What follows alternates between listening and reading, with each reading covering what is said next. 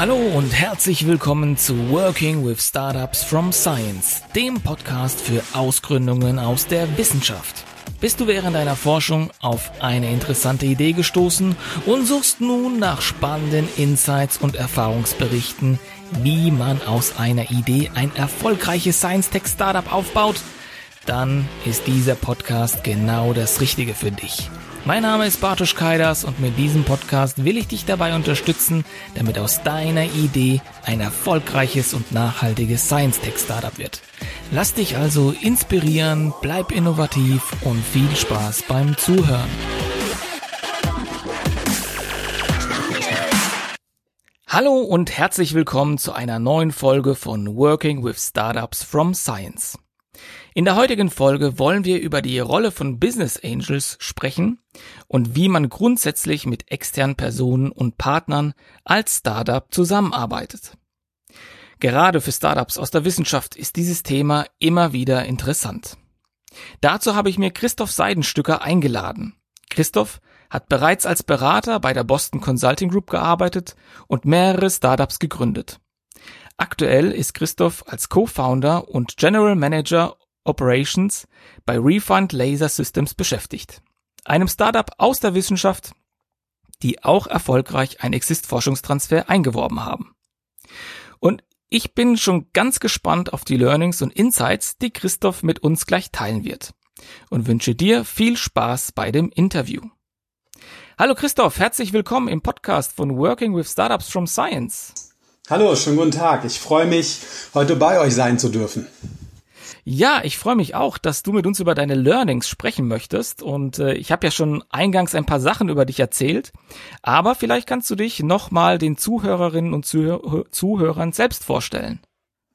Ja, mein Name ist Christoph Seidenstücker. Ich habe mittlerweile ähm, drei Firmen aktiv mitgegründet als, als wirklich Gründungsgesellschafter. Ähm, nach meiner Zeit bei BCG ähm, hat mich wirklich äh, das Gründungsfieber gepackt. Die erste Nummer war, war eine Internetgeschichte. Das hat leider nicht so gut funktioniert. Die zweite Gründung, ähm, die Relaxbogen GmbH, ist ein Medizinprodukteunternehmen mit einem Klasse 1 Produkt. Und die dritte Gründung ist jetzt die Refined Laser Systems GmbH. Ähm, da bauen wir schnell durchstimmbare Laser für wissenschaftliche Anwendungen.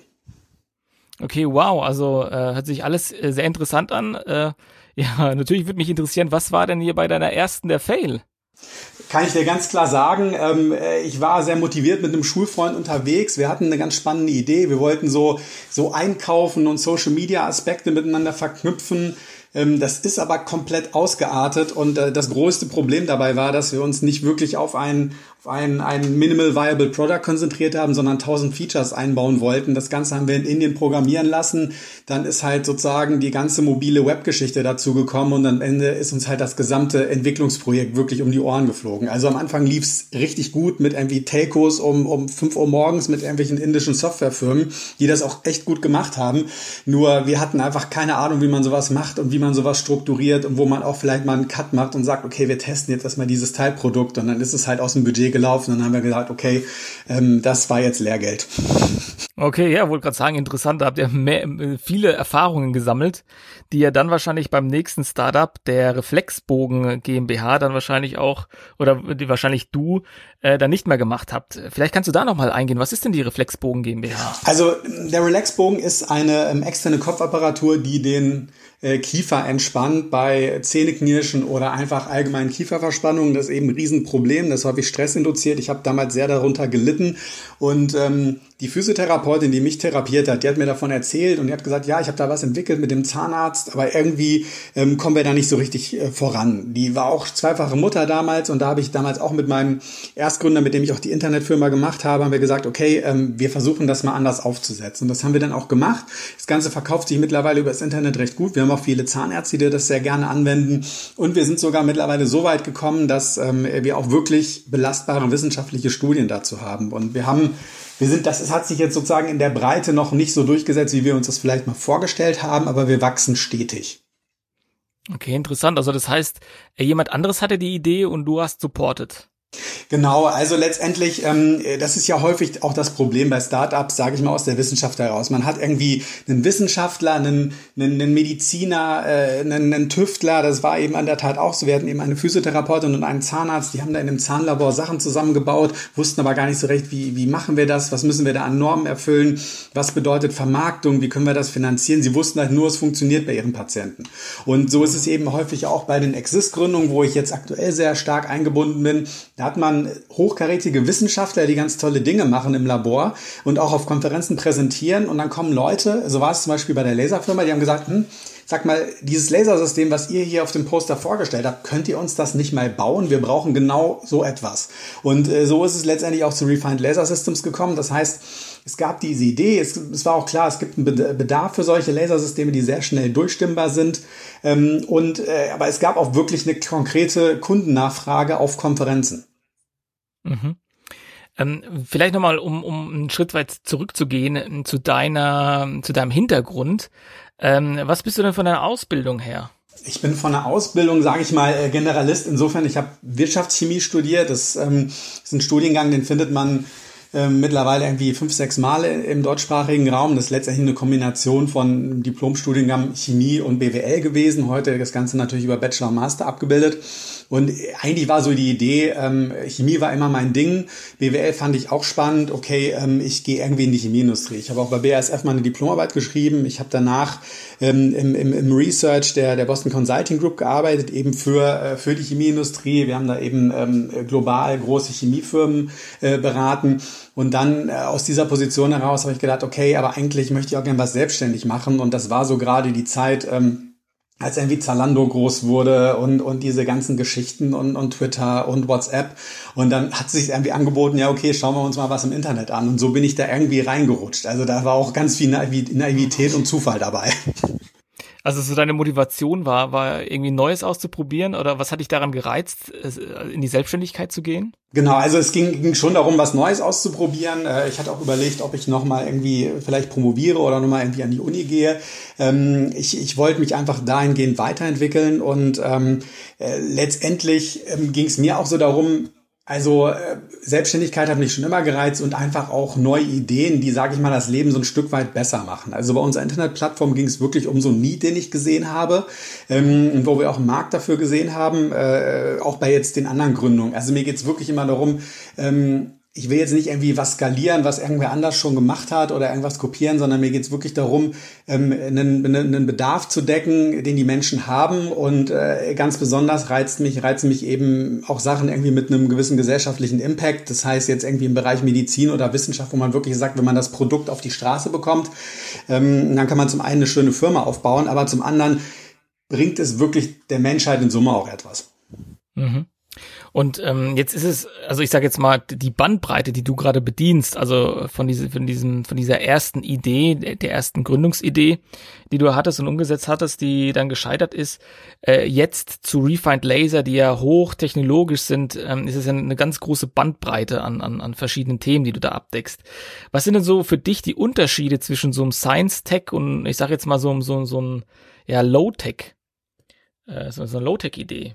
Also ich, ich glaube bei, bei, bei Science Tech, das sind, also es, es kommt ja vor allem erstmal drauf an, wer, wer ist halt deine Kundschaft. Ich meine, bei so einem Low-Tech-Ding, was irgendwie an den Konsumenten geht, das ist natürlich äh, B2C-Marketing, ganz viel äh, Social Media, häufig große Konkurrenten, die da irgendwie schon unterwegs sind. Man muss sich irgendwie als Kleiner da durchsetzen, durch ganz viel äh, irgendwie Aufbau einer Fanbase, Leute, die einen unterstützen, die sagen, okay, wir wollen jetzt nicht das Produkt XY von der großen Firma, sondern wir stehen hier irgendwie, wir haben Bock auf das kleine Startup. Da muss man ein extrem gutes Marketing haben. Da ist, ich will gar nicht sagen, dass das Produkt gar nicht so wichtig ist, aber so man muss wirklich es schaffen, eine Fanbase aufzubauen. Also man muss, man muss, man muss die Leute mitnehmen, emotional. Und ähm, bei diesen Science-Gründungen ist es natürlich so, ähm, ich meine, den, den gemeinen Konsumenten, der wird sich jetzt für unseren Laser nicht interessieren. Selbst bei den Wissenschaftlern ist es halt so, dass für die wenigsten relevant ist. Da muss man halt sehr spezifisch wirklich schauen, dass man über Konferenzen, Netzwerke, ähm, äh, aber auch einfach Wissenschaftsplattform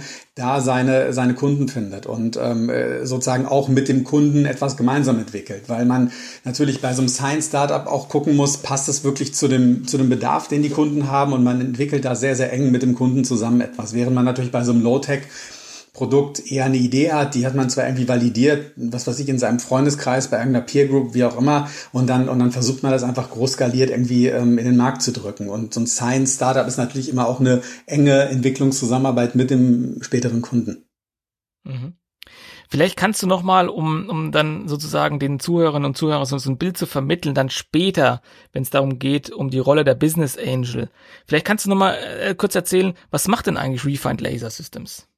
Also Refined Laser Systems äh, produziert, entwickelt und vertreibt schnell durchstimmbare Lasersysteme, primär für wissenschaftliche Anwendungen, wobei man aber auch ganz klar sagen muss, wenn diese wissenschaftlichen Anwendungen erfolgreich sind, besteht auch grundsätzlich die Möglichkeit daraus, irgendwann mal größere technische Anwendungen zu entwickeln. Das heißt, was unsere Lasersysteme machen, das sind, das sind Glasfaserlaser, die sind sehr schnell durchstimmbar. Man kann, das heißt, man kann sehr schnell die Wellenlänge ändern. So, und das ist insofern wichtig. Was bringt das einem? Ja. Ähm, es gibt verschiedene technische Anwendungen dafür. Also die, die Hauptanwendung ist, in, ist eben die sogenannte Laserscanning-Mikroskopie und hier insbesondere die, die CAS-Mikroskopie oder die SRS-Mikroskopie. Dabei geht es darum, eine, eine biologische Probe sozusagen ähm, abzuscannen und eben durch diese schnelle Verstimmen der Wellenlänge kann man ganz viele äh, unterschiedliche Informationen gewinnen. In diesem Fall ganz konkret ähm, Aussah oder Informationen über die chemische Struktur der Probe. Das heißt, man muss sich das eben so vorstellen, jede, jede chemische Bindung oder jede chemische Umgebung in einer Probe, sei es jetzt irgendwie ein Zellhaufen oder, oder was weiß ich, eine, eine menschliche Zellprobe, besteht ja aus unterschiedlichen chemischen Verbindungen, irgendwie Fetten, Eiweißen und so weiter. Und wenn ich dort mit einem, bei der CAS-Mikroskopie eben das Ganze eben äh, davon ein Bild erzeuge, dann bekomme ich wirklich Informationen über die chemischen Strukturen, die dieser Probe zugrunde liegen. Und das ist eben super spannend für diagnostische Anwendungen, ähm, auch, auch für solche Dinge wie, wie verteilen sich Wirkstoffe beispielsweise im Körper oder, oder, oder, ähm, oder in der Haut und solche Dinge. Dafür ist es sehr, sehr spannend. Mhm. Also das heißt nochmal für mich jetzt zum Verständnis, du hast einen Laser und du kannst die Wellenlänge von diesem Laser modulieren, verstellen und damit bekommst du irgendwie bessere Bilder dann äh, von den, von den Molekülen oder von den, von den Zellen oder wie auch immer. Ja, äh, also äh, kurz zusammengefasst ist das, kann man das, kann man das schon so sagen. Letztendlich ist es so, die CAS-Mikroskopie oder SRS-Mikroskopie, das sind jetzt kein, auch keine grundsätzlichen neuen Techniken. Das Problem dabei war nur, dass es noch nie Lasersysteme gab, die, die, äh, die, sage ich mal, ähm, kosteneffizient und eben schnell verstimmbar ähm, angewendet werden konnten. Das heißt, das waren Mikroskopiemethoden, die vor allem Forscher interessiert haben, die in, in hermetisch abgeriegelten Laserlaboren eingesetzt wurden, wo eben bestimmte Bedingungen herrschen mussten, damit die Lasersysteme Systeme äh, störungsfrei laufen. Und äh, das war eben ein Riesenhemmnis für diese Techniken. Und mit unserem Lasersystem ist es eben so, ähm, der ist äh, sozusagen sehr robust gegenüber Umwelteinflüssen. Das heißt, wir haben auf einmal die Chance, sozusagen eine eine schon gut erforschte und auch in, in Forscherkreisen etablierte Methode auf einmal auch beispielsweise in ein klinisches Anwendungsfeld zu bringen, weil man auf einmal das Lasersystem nicht nur in einem ähm, äh, klimatisierten ähm, Labor betreiben kann oder auch mit einer bestimmten Luftfederung, Lagerung, damit es eben auch äh, sozusagen äh, gegen, gegen Erschütterung geschützt ist, sondern man, wir haben auf einmal ein Lasersystem, was man eben an ein Mikroskop, an ein Mikroskop anschließen kann, was man beispielsweise ganz unabhängig ähm, in der Klinik einsetzen kann und eben beispielsweise vielleicht mal in zehn Jahren von Patientenwert zu Patientenwert fahren könnte. Okay, cool. Coole Vision, ja. Also von, von, von daher, das ist, ähm, diese Sachen sind letztendlich nicht neu, aber häufig es fehlt so ein bisschen so der ähm, das Bindeglied zwischen, sage ich mal, Grundlagenforschung, was man so macht, und eben technischer Realisierbarkeit. Das heißt, man, man hat da irgendwie so, ein, so, eine, so, eine, so, eine, so eine Schlucht zu überwinden. Und mit Refined Laser Systems haben wir jetzt wirklich die, die Chance, ähm, äh, da dieses Gap zu schließen. Und wir, wir sind diesbezüglich auch sehr optimistisch und, und arbeiten da äh, mit, mit Partnern äh, unter Hochdruck dran. Mhm. Das heißt, ihr seid aber ein Hardware-Startup, also ihr baut die Laser auch selbst? Genau. Okay. Und ähm, okay, das heißt, also als als Hardware-Startup ist natürlich dieser Kapitalbedarf irgendwo sehr akut oder auch nach der nach dem nach der nach dem Förderungsende von Exist Forschungstransfer. Wo steht ihr da gerade? Also äh, seid ihr schon darüber hinaus hinter dem Forschungstransfer oder äh, wo steht ihr da gerade mit der Company? Also wir haben die, die Firma ausgegründet. Äh, wir haben auch ähm, schon ähm, den ersten Laser ausgeliefert an einen Pilotkunden. Aber da muss man auch wirklich zu sagen, das ist wirklich noch eine Entwicklung, die da auch mit dem Kunden stattfindet. Ähm, weil man, weil man diese ganzen, dieses ganze Testing, was große Firmen machen können, als Startup ja gar nicht machen kann. Das heißt, man braucht irgendwie wirklich gute Kooperationspartner, mit denen man da auch schauen kann, okay, was muss man vielleicht noch optimieren? Da sind wir jetzt gerade dran. Das funktioniert aber sehr, sehr gut. Wir haben das Ganze eben ausgegründet und wir sind in der zweiten Förderphase von Exist und wir haben die Firma im letzten Jahr erfolgreich finanziert. Das heißt, wir sind jetzt auch erstmal stehen wir auf ziemlich soliden Beinen und durch äh, erste Umsätze ähm, haben wir auch eine gewisse Sicherheit im Hintergrund. Ja, das bringt mich ja auch sozusagen zur, zur Kernfrage unseres Gesprächs heute, nämlich äh, zu den Business Angels. Und du hast ja mit, mit den beiden äh, Unternehmen oder ja mit den zwei äh, konkreten Unternehmen, Reflexbogen und Refund Laser Systems, hast du ja auch schon auch relevante Erfahrungen ähm, gemacht. Wie ist denn die Zusammenarbeit mit Business Angels? Also Business Angels sind super wichtig für die für die Gründerszene, weil ähm, ohne Business Angel durch die Business Angels fließt Kapital, durch Business Angels fließt Know-how, durch Business Angel werden Netzwerke auf einmal zugänglich für Startups, die sonst nicht äh, zugänglich wären. Business Angels sind ja in der Regel oder, oder eben häufig vermögende Privatpersonen, die eigene Gründungserfahrung mitbringen. Häufig sind es auch noch ganz junge Gründer, die schon einen erfolgreichen Exit hingelegt haben und gesagt haben, mm, mm, also Gründungen äh, interessieren mich so sehr, ähm, ich möchte auch Gründungen weiter unterstützen und die agieren dann als Business Angel und das ist natürlich super spannend, weil man Kapital bekommt, aber eben auch Know-how für Spezialthemen, was man sich sonst teuer einkaufen müsste. Und äh, diese Business Angels machen in der Regel auch, stellen Kontakte her zu, zu, zu Managern von großen Konzernen, die man sonst so nicht einfach bekommen würde. Mhm. Was glaubst du, ist denn der größte Vorteil von so einem Business Angel? Naja, idealerweise bekommt man durch den Business Angel Geld, Erfahrung und eben Netzwerkkontakte, die man, wofür man sonst wirklich was bezahlen müsste. Das setzt aber eben voraus, dass, dass es eben auch wirklich eine, eine gute Zusammenarbeit gibt und einen effektiven Austausch. Also eine Person, die jetzt beispielsweise nur Geld zur Verfügung stellen würde, wäre für mich jetzt kein Business Angel im engeren Sinne. Mhm. Und äh, wie habt ihr denn äh, Business Angels gefunden? Wo findet man die denn? Ja, also Business Angels zu finden ist, also ist in der Tat relativ schwierig. Also es gibt ähm, natürlich irgendwie, es ist ja auch, sage ich mal, so ein bisschen, es gibt ja auch quasi gerade wirklich so eine Art Gründungsboom, äh, zu dem ähm, äh, durch die durch die Finanzkrise und das Niedrigzinsumfeld, was in dem wir uns seitdem befinden, ähm, haben eben auch viele vermögende Privatpersonen eben das Startup, den Startup-Bereich irgendwie als Investmentumfeld entdeckt für sich.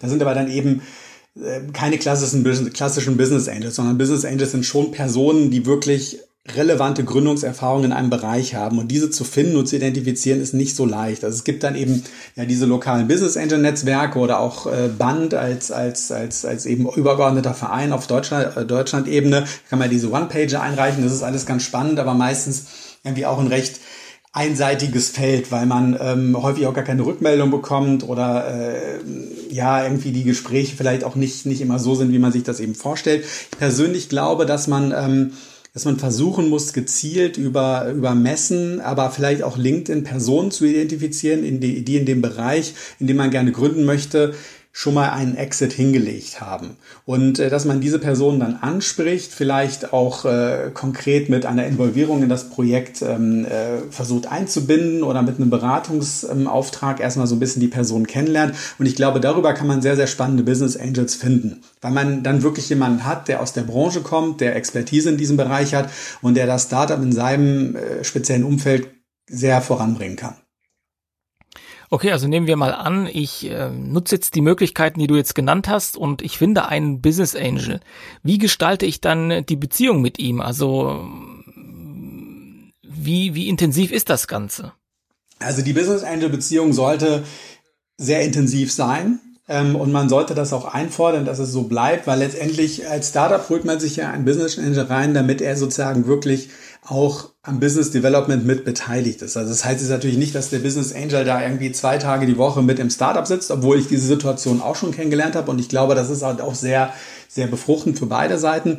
Ähm, man sollte aber eben schon versuchen, neben dieser Due Diligence, die irgendwie stattfinden wird, die wird natürlich wesentlich kleiner sein als jetzt beispielsweise beim Venture Capital Fonds, aber auch ein Business Angel wird sich die Verträge angucken wollen, der wird sich das IP angucken wollen, der wird sich das Team angucken, das Geschäftsmodell und so weiter sollte man eben versuchen, auch eine sehr intensive persönliche Beziehung mit dieser Person aufzubauen und wirklich zu schauen, passt das irgendwie auch von, von, von, der, von, der, von dem Grundverständnis einer Zusammenarbeit. Weil eine Gründung ist immer auch ganz viel persönlicher Einsatz, ganz viel Drama und, und, und, und viele Emotionen, weil es, es läuft ja auch nicht immer alles nur glatt.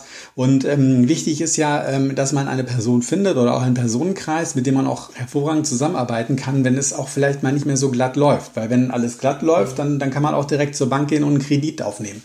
Aber ein Business Angel ist ja auch immer ein Sparringspartner, der auch mal sagt, so Jungs, ähm, das hat jetzt mal überhaupt nicht hingehauen. Ähm, äh, wir, wir, äh, wir lassen jetzt aber den Kopf nicht hängen, wir versuchen nochmal diesen Ansatz. So, das, das muss ein Business Angel in meinen Augen auch leisten können, so dass man eben gemeinsam ähm, eben wirklich eine erfolgreiche Gründung vorantreiben kann.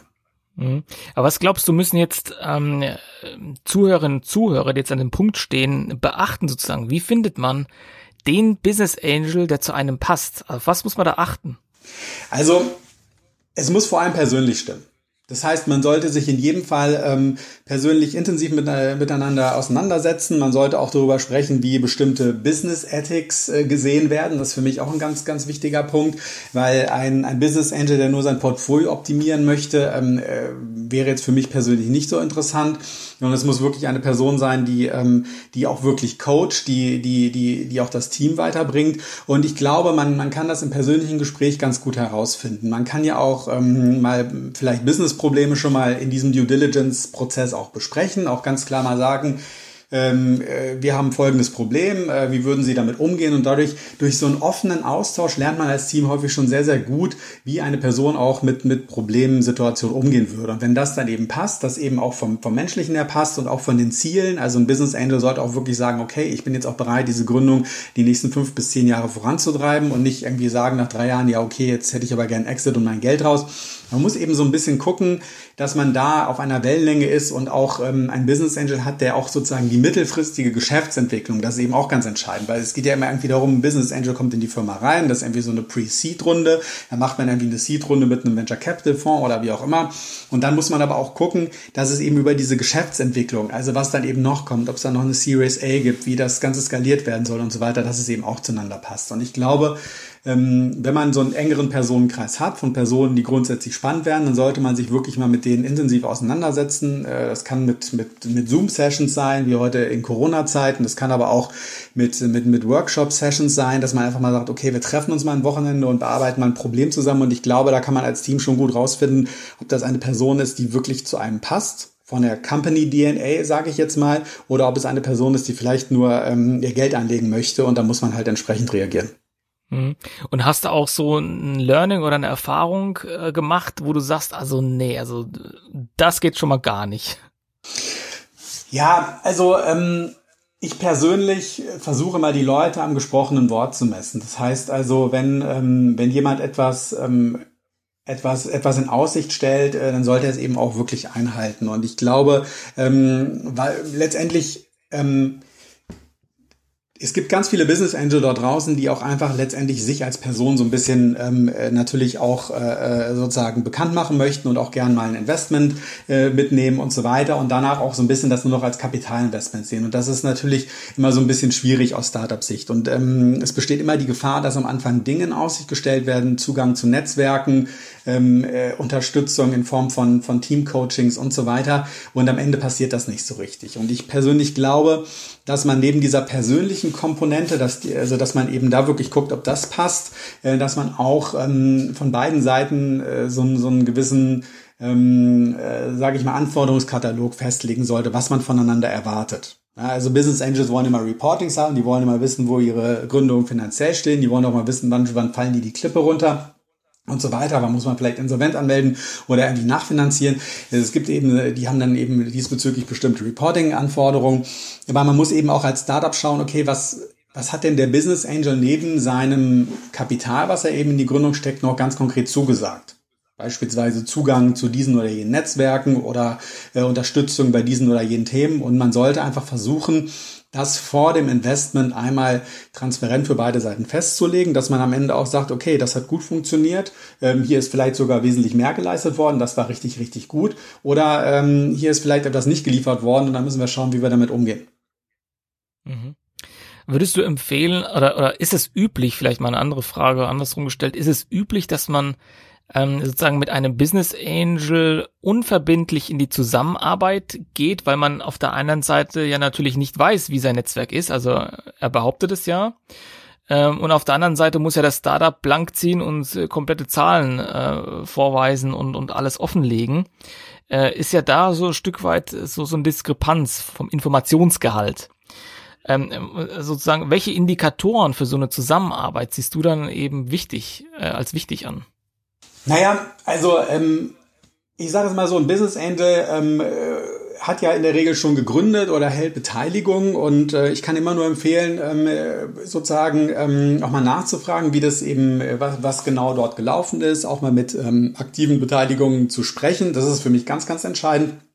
Weil ähm, wenn beispielsweise äh, man beispielsweise ein Business Angel hält irgendwie acht Firmen oder sowas, und äh, man darf dann eben mit zwei, drei Beteiligungen sprechen und die Berichten sind sehr, sehr positiv, dann kann man auch davon ausgehen, dass es eben ich äh, so, so ist.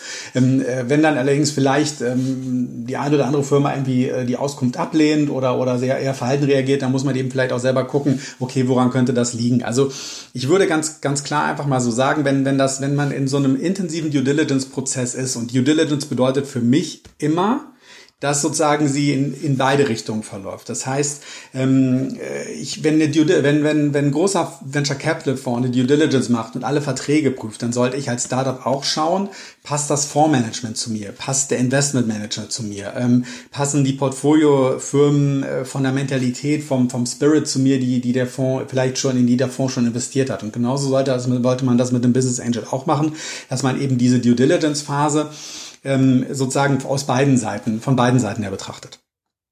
Mhm. Jetzt kennt man so die, diese, ähm, diese Business Angel Thematik, kennt man so ein bisschen aus dem Fernsehen, aus der Höhle der Löwen, wo dann da vier Personen äh, sitzen und die sagen dann, keine Ahnung, irgendwie 20 Prozent für, für eine Million oder sowas. Also mh, relativ hohe zweistellige teilweise Beteiligungen ähm, in dieser Pre-Seed-Phase. Wie ist deine Erfahrung diesbezüglich mit, mit Business Angel? Also ist es üblich, dass Business Angel mit hohen Werten einsteigen? Klar, sie tragen auch gegebenenfalls das höhere Risiko. Ist es üblich? Wie ist das, wie ist das denn äh, mit dem, mit dem Zahlenwerk und den, der Inve den Investmentsummen, den Tickets? Also ähm, da kann ich jetzt keine, keine pauschale Aussage zu treffen. Äh, generell ist es immer so, äh, es gibt so eine, so eine virtuelle Grenze, ähm, die besagt, dass ein, also es gibt natürlich sehr, sehr große Business Angel, die, die, die vielleicht ähm, gerade im Biotech-Bereich sind da Personen unterwegs, die riesige Beträge investieren, auch in der, in der wirklich Gründungsphase. Aber in der Regel ist es so, dass, dass ein Business Angel immer so eine, so eine Grenze hat, die irgendwie bei, bei 200.000 bis 300.000 Euro liegt. Das ist so das maximale Ticket, was man von einem Business Angel häufig bekommen kann. Also wenn das dann ein Konsortium von Business Angels ist, die, die investieren häufig dann eben auch mit fünf, sechs weiteren Personen zusammen, wenn sie wirklich an einem Thema interessiert sind, dann kann man natürlich auch höhere Beträge einwerben, aber man sollte halt sozusagen mal irgendwo im, im bei 150 bis bis 250.000 Euro ist dann irgendwie so, sage ich mal, vom Geldbetrag her die Grenze angesiedelt. Und es geht für mich ähm, irgendwie im Bereich von 20 bis 30.000 Euro los. Mhm. Und ähm, also eine große Frage ist immer, die ich auch in der Beratung gestellt bekomme, ja, muss ich dann aber zu viel von meinem Unternehmen abgeben? An Prozenten. Ja, also, äh, also die, die Prozentzahl sagt ja letzt, ähm, letztendlich gar nicht so viel aus. Die sagt halt irgendwie aus, wie die Stimmrechte verteilt sind. Das ist natürlich ein wichtiger Punkt aus gesellschaftsrechtlicher Sicht. Aber ähm, letztlich ist es ja so, es fließt ja Geld in die Firma, damit ist die Firma auch mehr wert. Damit das heißt, selbst wenn ich jetzt irgendwie ein paar Prozente weniger habe, sind die verbleibenden Anteile dann eben auch mehr wert. Das heißt, der, der Wert der Firma in Summe steigt ja und alle profitieren. Also ähm, ich würde es jetzt, es ist schwer, das sozusagen an Prozenten zu messen. Es ist jetzt eben auch schwer, eine Aussage zu treffen, was ist jetzt eine typische Beteiligung für einen Business Angel ähm, in Relation vom Risiko. Das hängt immer davon ab, welche Branche ist das. Häufig gibt es sehr ähm, klare Branchenmetriken ähm, wie man eben so ein Startup bewerten kann, wie man auch so eine Gründung bewerten kann. Und da sollte man eben sich wirklich Gedanken zu machen. Das ist für mich auch immer ich habe das letzte Woche erst wieder mit einem Gründungsteam diskutiert. Ist auch für mich immer so der, der erste Schritt, bevor man überhaupt eigentlich ähm, einen Businessplan schreibt, dass man sich mal wirklich anschaut, ähm, wie ist die Branche strukturiert, wie sind so typische Finanzkennzahlen, damit man, sage ich mal, die Mathematik der Branche kennenlernt. Das ist natürlich bei diesen ganzen Internetgründungen und Apps nicht so richtig möglich, aber auch die haben das irgendwie nach Nutzerzahlen und so weiter. Aber wenn man beispielsweise jetzt eine, eine, eine, eine, eine technisch oder äh, wissenschaftlich orientierte Ausgründung hat, dann hat man ja häufig irgendwie äh, börsengelistete Firmen oder auch GmbHs, wo man die Jahresabschlüsse runterladen kann, die in einem ähnlichen Bereich spielen. Und dann kann man mal reinschauen und gucken, okay, ähm, was haben die, ähm, was haben die so für, für, für Bilanzkennzahlen? Da kann man versuchen, Bewertungen daraus herzuleiten und dann hat man immer schon mal so einen guten Aufschlag, was auch die Bewertung des eigenen Startups angeht. Okay, und wie ist das denn? Also bleiben die die Business Angel dem Startup treu oder steigen die irgendwann mal raus in der Seed-Runde, wenn dann jemand kommt mit noch mehr Geld zum Investieren? Ja, das ist ein, das ist ein, das ist ein ganz, ganz spezielles Thema. Also ähm, beispielsweise ist nach, was ich so, so von Bekannten gehört habe, ist in den USA zum Beispiel gang und gäbe, dass es sogenannte Secondaries gibt. Das heißt einfach Leute, die, ähm, die dann auch mal zu einem späteren Zeitpunkt einsteigen und auch mal eine Business Angel für eine schon recht hohe Bewertung eine Beteiligung abkaufen. Ähm, in, in Deutschland ist das noch nicht so verbreitet, obwohl es dafür auch mittlerweile Ansätze und Plattformen gibt, um eben auch wirklich Startup-Beteiligung handelbar zu machen. Äh, das ist natürlich äh, schon eine ziemlich große Herausforderung, weil alles nicht so transparent und klar ist von der Bewertung wie jetzt bei börsennotierten Firmen. Und ähm, äh, von daher, ähm, in der Regel bleibt der Business Angel daher vom, vom Anfang Investment bis eben zum Exit oder auch ein Management Buyout. Also in meinen Augen ist gerade für Exist-Projekte, also das heißt so, so diese Gründung aus der Hochschule, die so typischer deutscher Mittelstand werden, die zwar skalieren, aber sicherlich nicht irgendwie exponentiell, ähm, sollte auch immer ein, ein Management-Buyout eine Option sein. Das heißt, ähm, das Gründerteam sollte auch ähm, mit seinen Investoren möglichst auch frühzeitig mal die Option diskutieren, beispielsweise in fünf Jahren die Firma zu x mal Umsatz äh, zurückkaufen zu können. Also, ähm, weil man damit auch eine Flexibilität und auch eine gewisse ähm, ja, also einfach eine Flexibilisierung der Möglichkeiten schafft. Mhm. Alright, also das sind schon mal spannende Insights, die du mit uns teilst. Vielen Dank schon mal auch dafür. Ich würde gerne dieses Thema also ein bisschen abschließen, weil du hast auch noch ein interessantes weiteres Thema dabei. Und ich würde jetzt also dieses Business Angel Thema abschließen. Ähm, vielleicht zusammenfassend mit, mit deinen, ja, drei Tipps, die du jetzt Zuhörerinnen und Zuhörern mitgeben würdest zu diesem Thema. Ja, also ähm, wie gesagt, Trepp geht, geht in die Breite, schaut euch die Branche an, wer da, wer da spannend sein könnte als Business Angel, wer da vielleicht auch schon aktiv ist oder auch vielleicht prominenter aufgetreten ist auf, auf relevanten Veranstaltungen. Schaut, ob das persönlich passt. Ähm, prüft die, das in der Due Diligence in beide Richtungen, legt auch ganz klar fest, wer was wie wann liefert. Es gibt dann auch immer so tolle Dokumente wie eine Geschäftsordnung oder, oder einfach ähm, gewisse, so ein, äh, gewisse Business Ethics, die da zugrunde gelegt werden sollen. Es gibt auch akkreditierte Business Angel von Band. Also schaut da einfach, dass sozusagen die Erwartungshaltung auf beiden Seiten ähm, sozusagen gleich sind und schaut eben auch, ähm, sucht nach Möglichkeiten, was passiert, wenn jetzt beispielsweise nicht die Superskalierung einsetzt, äh, die man sich vielleicht erhofft hat oder auch, die, auch der Business Angel sich erhofft, sondern vielleicht eher nur so ein organisches Wachstum, welche Möglichkeiten auch das Team dann hat, beispielsweise mit dem Business Angel ähm, eine gute Regelung zu finden, wenn dann nach fünf bis acht Jahren vielleicht die Zusammenarbeit nicht mehr so spannend ist. Mhm. Super, vielen Dank. Du hast ja noch ein weiteres Thema, nämlich die Zusammenarbeit mit externen Partnern. Und das ist auch ein Punkt, den möchte ich auf jeden Fall nochmal hervorheben und aufgreifen. Denn gerade im, im Bereich der Science Tech Startups ist das auch immer wieder eine Herausforderung. Wie baut man diese Beziehungen zu Zulieferern, zu Lieferanten, zu Partnern, Pilotkunden auf? Und da hast du ja auch ein paar Erfahrungen gesammelt in dem Bereich. Ja, genau. Also letztendlich als Startup hat man ja immer das große Problem, man hat also eigentlich hat man ja nichts bis auf seine Idee und ähm, äh, seine, seine Teammitglieder und ähm, das bisschen Geld, was man irgendwie von der Bank, vom Business Angel oder, oder aus seinem Sparschwein bekommt, muss man möglichst sinnvoll einsetzen. Und ähm, ein großes Problem ist natürlich immer, dass, dass gerade wenn man jetzt in diesem, in diesem hochtechnischen Bereich ist oder aus diesem Science-Bereich kommt, man ist irgendwie immer auf Vertriebe angewiesen, man ist auf, auf, auf strategische Partner angewiesen. Und das Problem ist eben, dass man als Startup meistens irgendwie nur so einen Schuss hat, wenn überhaupt. Und ähm, wenn es jetzt beispielsweise mit einem Vertrieb, mit dem man gemeinsam etwas machen möchte, überhaupt nicht klappt, dann ist auf einmal irgendwie ähm, ein Jahr äh, Umsatzplanung hin, bis man das irgendwie merkt. Und man hat irgendwie nicht diese, dieses, ähm, diese vielen Optionen, die eine große Firma hatte. Wenn, wenn da mal eine Kooperation nicht funktioniert, ja gut, dann ist das ärgerlich für beide Seiten, dann gibt es vielleicht eine Rechtsabteilung, aber irgendwie wird man sich einigen. Mhm. Für Startups ist das halt häufig fatal, weil Startups haben nur wenige Chancen, überhaupt am Markt erfolgreich zu werden und wenn dann diese wenigen Chancen, die dann, ähm, die dann eben bestehen, dann irgendwie auch noch nicht so gut laufen, dann ist es besonders ärgerlich. Ja, genau. Das ist aber meine Frage, wie erhöht man die Wahrscheinlichkeit, dass man, äh, wenn man schon wenige Chancen hat, dass auch die richtigen Chancen sind und die erfolgsersprechenden. Wie erhöht man diese? Ähm, ja, es gibt, es gibt letztendlich kein Patentrezept. Was ich, was ich persönlich empfehlen kann, ist immer so ein paar Testballons zu starten. Mal zu schauen, ähm, gerade auch wenn das, wenn das Firmen sind, auf die man nicht so einen direkten Zugriff hat, dass man einfach mal schaut, ähm, wie verhalten die sich in so einem Pilotprojekt. Beispielsweise, man vereinbart jetzt, ähm, wie auch immer, ein, eine Kooperation in einem Bereich. Das kann jetzt vielleicht eine kleine gemeinsame Marktstudie sein. Das kann auch sein, dass man eine gemeinsame kleine Entwicklung äh, macht oder, oder, oder, oder was auch immer. Und man versucht das eben zeitlich begrenzt und eben auch vor allem von den Ressourcen begrenzt mal sozusagen durchzuführen. Und ähm, dann wird man schon sehen, okay, liefern die eben sozusagen äh, genauso, wie sie es besprochen haben oder wie sie es zugesagt haben? Gibt es da irgendwelche terminlichen Abweichungen? Hat da vielleicht jemand auch am Anfang zu viel versprochen, so dass man halt, ähm, was am Ende nicht gehalten wurde? So hat man schon mal, bevor man jetzt wirklich einen festen ähm, langfristigen Vertrag angeht, hat man schon mal so einen kleinen Test, wo man einfach für sich persönlich schauen kann, passt das oder passt das nicht. Und das ist eben häufig auch ähm, mit irgendwie äh, über einen Zeitraum von sechs bis zwölf Wochen möglich, mit einem sehr begrenzten Ressourceneinsatz und hat man häufig schon eine gute Indikation, ob das ein spannender Partner wäre oder ob man vielleicht mal weitersucht. Okay, ja, wie ist das denn, äh, um da nochmal etwas näher äh, zu, zu fragen, wie ist es denn oftmals, ist es ja so, dass die Startups gerade aus dem Science-Tech-Bereich irgendwie kleinere Stückzahlen haben. Und wenn sie jetzt irgendwie was produzieren wollen, heißt ja Mindestabnahmemenge X. Und das ist meistens sehr, sehr hoch und äh, gerade für diese so, so Pilotpartnergeschichte manchmal auch nicht umsetzbar. Wie, wie geht man da vor?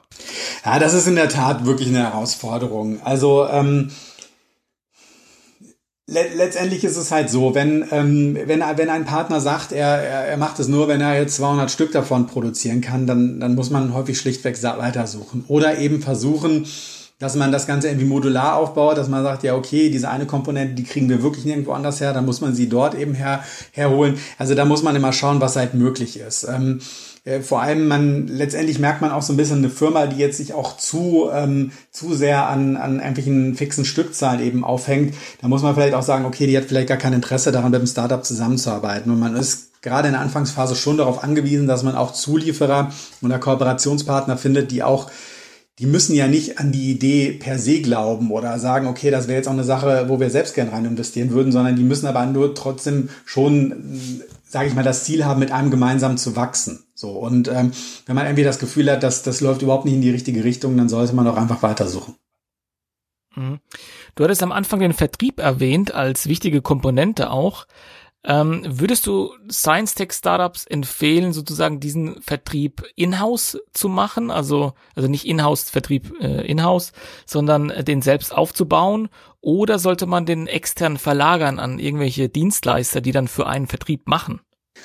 Ja, also ich persönlich glaube, dass man ähm, auf das, das Feedback vom Kunden gerade in den ersten fünf Jahren enorm angewiesen ist. Also man, man hat ja häufig eine Idee, die entwickelt man im Labor, dann, dann fragt man, sage ich mal, äh, sein Netzwerk, ist das spannend für euch oder, oder macht man so einen kleinen Markttest. Aber ähm, so wirklich, wirklich lernen, was der Kunde will, kann man meiner Meinung nach erst nach, nach 10, 20, 30 verkauften Systemen. Von daher, ähm, die, die komplette Auslagerung des Vertriebs ist schwierig oder beziehungsweise eine, eine Herausforderung. Und wenn man solche Bestrebungen hat, dann sollte man in jedem Fall versuchen, ähm, als irgendwie Key Account Manager oder oder irgendwie, ähm, sage ich mal, im, im, im Co-Vertrieb dort sehr eng mit dabei zu sein, um wirklich zu erfahren, wie kommt das Produkt beim Kunden an und welche zusätzlichen äh, Anforderungen hat der Kunde vielleicht. In jedem Fall sollte man halt, ähm, wenn man mit einem externen Vertrieb zusammenarbeiten muss, weil man es selbst vielleicht in einer Region nicht hinbekommt oder nicht die Manpower dafür hat, den Vertrieb dazu verpflichten, diese Erfahrungen direkt wieder zu spiegeln und auch Protokolle darüber zu führen. Also das bedeutet eben auch zusätzlichen Aufwand für den Vertrieb, weil da kann man gleichzeitig nochmal schauen, ob der Vertrieb auch der richtige ist, weil nur wenn er jetzt, sage ich mal, bereit ist, diesen Aufwand auch zu betreiben, dann, dann kann man auch gemeinsam wirklich sinnvoll wachsen, weil es besteht halt immer die Gefahr, dass man das Produkt am Kunden vorbei entwickelt. Äh, für den, der Vertrieb sagt einem nach äh, anderthalb Jahren, ja, das Produkt hat sich nicht verkauft, wir kündigen den Vertrag jetzt einseitig. Das ist dann ärgerlich irgendwie, äh, weil man als Startup nicht so richtig weiß, woran es halt gelegen hat. Das heißt, man muss schon versuchen, ähm, möglichst viel eigenen Vertrieb zu machen, auch wirklich rauszugehen zum Kunden und wirklich Klinken zu putzen, um dabei eben möglichst viel zu lernen und mitzunehmen, mit dem Kunden sozusagen zu wachsen als Startup. Und wenn das nicht möglich ist, dann sollte man eben schauen, dass man Partner gewinnt, die einem diese Informationen, die eben in den Vertriebsgesprächen dann eben häufig auch genannt werden, wirklich eins zu eins weitergeben. Mhm. Also ich kenne ja viele Wissenschaftlerinnen und Wissenschaftler, die zu Recht sagen, Vertrieb ist nicht unbedingt mein Metier, sondern ich habe meine Kompetenzen ähm, in anderen Bereichen. Äh, welche Empfehlung würdest du den Personen geben, die sagen, also Vertrieb ist nichts für mich? Also ähm, zu sagen, Vertrieb ist, nicht für, ist nichts für mich und gleichzeitig Unternehmer sein zu wollen, ist, ähm, äh, es ist, schon, ähm, das ist schon eine große Herausforderung und ich, ich sehe das persönlich sehr, sehr kritisch. Also letztendlich, ich kann das in jedem Fall verstehen. Ich habe auch ähm, ähm, äh, sozusagen immer wieder ein Problem, wenn ich beispielsweise jemanden nahezu kalt anrufen muss, weil ich immer das Gefühl habe, ja, ich gehe ihm jetzt irgendwie auf den Senkel oder der hat jetzt gerade was anderes zu tun, aber letztendlich, man muss auch natürlich nicht sagen, ich stehe hinter meinem eigenen Produkt und dafür trete ich jetzt auch ein. Und ähm, wenn man jetzt per se sagt, Vertrieb ist nichts für einen, dann sollte man trotzdem versuchen, irgendwie über seinen eigenen Schatten zu springen ähm, und zumindest auf Messen äh, präsent zu sein und wenn man einen externen Vertrieb dann eben sozusagen äh, mit ins Boot holt, von Zeit zu Zeit mit zum Kunden zu gehen. Vielleicht mit einem Partner gemeinsam, weil ganz ohne Vertriebsaktivitäten äh, kommt man als Startup, also ohne, äh, ganz ohne eigene Vertriebsaktivitäten kommt man meiner Meinung nach auf gar keinen Fall aus. Und es ist halt auch ein Fehler, sich diese Informationen nicht ähm, aus erster Hand zu holen. Also, wenn jemand sagt, Vertrieb ist nichts für mich, sollte er lieber ähm, im Angestelltenverhältnis bleiben. Okay. Ja, super. Also danke für die, für die, für den Standpunkt, die Perspektive. Äh, kann ich äh, auf jeden Fall nachvollziehen. Und ähm, was mich jetzt natürlich noch interessiert ist, ähm, wir haben jetzt über Kooperationsbeziehungen gesprochen, aber wie sieht's denn aus so im internationalen Vergleich? Weil, äh, also vielleicht nicht im internationalen Vergleich, sondern eher äh, wie gestalte ich internationale Beziehungen? Weil es kann ja sein, dass mein Produkt oder mein Zulieferer jetzt nicht unbedingt äh, vor der Haustür irgendwie produziert, sondern in einem anderen Land sitzt. Wie gestaltet sich das für Startups? Ja, das ist eine, das ist eine gute, ist eine, ist eine gute Frage. Also ähm, letztendlich ist es so, ähm, wenn man, wenn man nach meiner Erfahrung, äh, wenn man jetzt irgendwie im technischen, wissenschaftlichen Bereich aktiv ist, bekommt man ganz schnell ganz viele E-Mails äh, von, von asiatischen Zulieferern, von asiatischen Vertrieben, die unbedingt mit einem zusammenarbeiten möchten, aber auch aus dem ähm, US-amerikanischen Raum wird man da sehr, sehr schnell angesprochen. Und das ist natürlich immer verlockend, weil man auf einmal das Gefühl hat, ja, wir haben jetzt Zugriff auf die gesamte Welt. Ähm, das kann auch sehr, sehr gut sein und sehr, sehr spannend. Man muss aber natürlich immer gucken, was sind das für Personen und, und, und worauf lasse ich mich da ein. Und da kann ich eben das gleiche empfehlen, was ich vorhin schon mal gesagt habe. Ähm, Schaut euch die, die Leute an, die da auf einen zukommen, schaut euch die Firmen an, ähm, versucht mit den äh, Testballons zu starten, ähm, um so herauszufinden, ob das eben spannende Partner für einen sind. Und dann ist es in der Regel so, wenn das gut läuft, dann hat man eben eine, eine, eine Lieferanten- oder eine Vertriebsbeziehung, dann auch gerne mal nach Asien. Viele dieser Vertriebe dort vor Ort nehmen einem auch viele Dinge ab, also ähm, äh, mit den Behörden und so weiter. Das kann sehr, sehr, sehr, sehr interessant sein. Ähm, und äh, wenn es dann aber nicht läuft, dann sollte man eben zusehen, dass man diese Verträge, die man dann auch mit diesen äh, Parteien natürlich schließen muss, möglichst schnell kündigen kann. Ja. Ja, wenn du jetzt als Startup ganz viele Anfragen bekommst und äh, du hast ja in der Regel ja nie Zeit eigentlich, dich damit zu beschäftigen, äh, welches Qualitätsmerkmal würdest du vielleicht empfehlen, auf das ein Startup achten sollte, um dann sozusagen ja mehr Zeit zu investieren in diese Kooperationsbeziehungen oder Anbahnungen? Also für mich ist es immer ein Qualitätskriterium, wenn ich jetzt jemanden überhaupt noch nicht kenne, äh, wie schreibt er seine E-Mails, äh, sind die strukturiert aufgebaut, ähm, merkt er sich auch, was ich ihm vielleicht vor fünf E-Mails schon mal geschrieben habe, antwortet er in einem sinnvollen Zeithorizont? Und ähm, merke ich aus seinen Fragen, dass der wirklich Interesse am Produkt und der Technologie hat und mir als Gründung? Oder möchte der jetzt einfach nur ein weiteres äh, Produkt für sein Portfolio haben. Also ähm, wenn ich mit, mit solche, wenn ich solche Beziehungen sozusagen, wenn sich solche Beziehungen eingebaut haben, dann habe ich häufig immer sehr, sehr lange E-Mails geschrieben, einfach um zu gucken, ähm, wie reagiert die Person, ist die jetzt auch ähm, willens, diese adäquat zu beantworten, vielleicht auch Informationen preiszugeben. Das ist nämlich ein ganz wichtiger Punkt, wenn man jetzt mit einem, ganz gleich mit einem Zulieferer oder mit einem Vertrieb arbeitet, in den USA, in, in Japan, wie auch immer, dann hat man natürlich auch als Startup viele Fragen an die. Und dann kann man auch einfach mal fragen, ja, okay, wie seht ihr denn jetzt den Markt? Oder welche fünf Kunden würdet ihr jetzt als erstes ansprechen? Oder ähm, äh, was war sozusagen in euren Augen die wichtigste ähm, technologische Verbesserung in den, in den letzten x Jahren? Und durch solche ähm, sage ich mal, Fragen, die eben ein tiefergehendes Verständnis voraussetzt, kann man eben häufig schon so ein bisschen rausfinden, meint das jemand wirklich ernst? Ähm, ist der da wirklich mit dabei? Weil das sind eben auch, sollten auch Fragen sein, wo die Gegenseite auch wirklich mal ein bisschen recherchieren muss, vielleicht auch mal eigene Zahlen äh, zusammensuchen muss. Und daraus findet man ziemlich schnell heraus, wie, wie ernst das Ganze gemeint ist. Mhm. Jetzt würde ich mal so ganz provokant sagen, ja, aber wollen die nicht alle kopieren? Das Produkt, das man hier entwickelt hat, äh, wollen die das nicht einfach kopieren? Ähm, das kann ich jetzt natürlich so nicht äh, pauschal ausschließen. Ich meine, letztendlich äh, bei den Exist-Startups, das sind ja in der Regel Startups, die alle irgendwie einen Patentschutz äh, oder ein Patent haben oder irgendwie IP, irgendwas urheberrechtlich geschützt ist. Und da muss man natürlich gucken, dass man ähm, äh, seine Geschäftsgeheimnisse und seine technologischen Geheimnisse so gut wie möglich schützt. Also ähm, in der Regel ist es eben auch so, äh, auf jeden Fall empfehlenswert, äh, auch ähm, beispielsweise auch ein Patent durchaus auch in, in, in China mit anmelden zu lassen. Das ist nicht so teuer, wie man, wie man denkt. Das ist auch günstiger als äh, beispielsweise Japan. Und was, was mir Firmen berichten, ist es eben so, dass es mittlerweile auch durchaus möglich ist, auch ein Patent in China durchzusetzen, wenn man das tun möchte. Also man muss halt schon schauen, dass man irgendwie sich auch vom IP versucht, irgendwie ähm, nicht nur auf Europa zu fokussieren, sondern in jedem Fall auch ähm, versucht, in den USA Anmeldungen zu machen und gegebenenfalls auch in China, wenn man da den eben verkaufen möchte. Und ansonsten würde ich halt einfach mal sagen, man sollte das tun, was, was eben, was man auch nach gesundem Menschenverstand tun sollte. Man sollte jetzt natürlich keine Geschäftsgeheimnisse per E-Mail verschicken. Man sollte auch gucken, dass man, dass man die Unterlagen, die man irgendwie, die selber für einen wichtig sind, dass man die sinnvoll sichert. Es gibt auch solche, solche Maßnahmen, dass man beispielsweise kritische technische Bauteile so in ein Produkt verbaut, dass sie halt, ähm, dass kein Reverse Engineering möglich ist. Also ich, ich weiß von Firmen, die mhm. teilweise Bauteile mit, ähm, mit irgendwie Acrylharz ausgießen. So, das heißt, wenn jemand mal irgendwie einen Schraubenzieher ansetzen sollte, ähm, er halt einfach irgendwie auf einen Plastikklumpen stößt. So, also solche Maßnahmen kann man natürlich auch ergreifen, wenn es jetzt eben sehr, sehr kritisch ist oder nicht wirklich sinnvoll geschützt ist oder man wirklich den akuten Verdacht hat, dass dort etwas kopiert werden könnte. Aber es besteht natürlich immer die Gefahr, dass, dass, dass potenzielle Kooperationspartner auch gerne einfach erstmal Infos abgreifen. Deswegen kann ich nur empfehlen, schaut, dass eben dieser Informationsfluss in beide Richtungen läuft. Und wenn es jetzt wirklich um technische Geheimnisse geht, muss man die in, Sinn, äh, in einer sinnvollen Form schützen.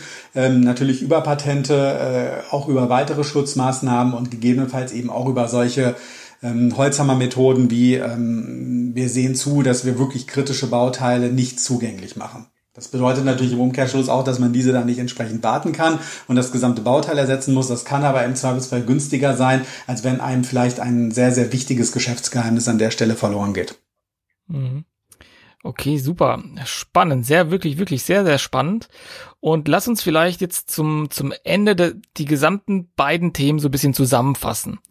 Also was ich jetzt mitgenommen habe, ist zum einen ähm, mit dem Business Angel, aber auch mit den Kooperationsbeziehungen, dass es sehr stark vom Vertrauen abhängig ist, wie positiv sozusagen die Wirkung dieser beiden Elemente ist. Und äh, dieses, diese vertrauensvolle Beziehung dann eben über so, so kleinere Schritte erzeugt werden kann. Ja, dass man sich mal beschnuppert oder mal so, so Fragen sendet, um zu gucken, was kommt da als Response zurück und am Ende ist es dann doch ein People-Business, ne? Und ähm, da glaube ich, könnte man äh, soweit das zusammenfassen, dass man da ein Stück weit auch offen sein muss für diese Möglichkeit der Kooperation und der einfach Zusammenarbeit. Ja, absolut. Also ich, ich, gebe, ich, gebe, ich gebe dir vollkommen recht. Ähm, es ist letztendlich äh, People Business. Es ist ja, ähm, wir sind ja keine Roboter ähm, äh, und wir, wir haben alle irgendwie unsere Befindlichkeiten. Wir finden Dinge gut, wir finden Dinge schlecht, wir sind von Sachen begeistert. Andere Sachen interessieren uns nicht und man muss halt schon sehen, dass es eben eine gute ähm, Chemie zwischen den Parteien gibt. Weil dann ist es eben auch so, wenn, wenn es ein, sage ich mal, ein persönliches, gutes Grundverständnis zwischen den Parteien gibt, dann, dann wird auch der Konflikt ähm, meistens wesentlich reibungsloser gelöst werden. Mhm, mh. Super. Also Christoph, vielen Dank für deine Insights und Learnings zu den beiden Themenbereichen. Ich fand es sehr spannend und äh, es gab auf jeden Fall ein paar Impulse, die ich mitnehme.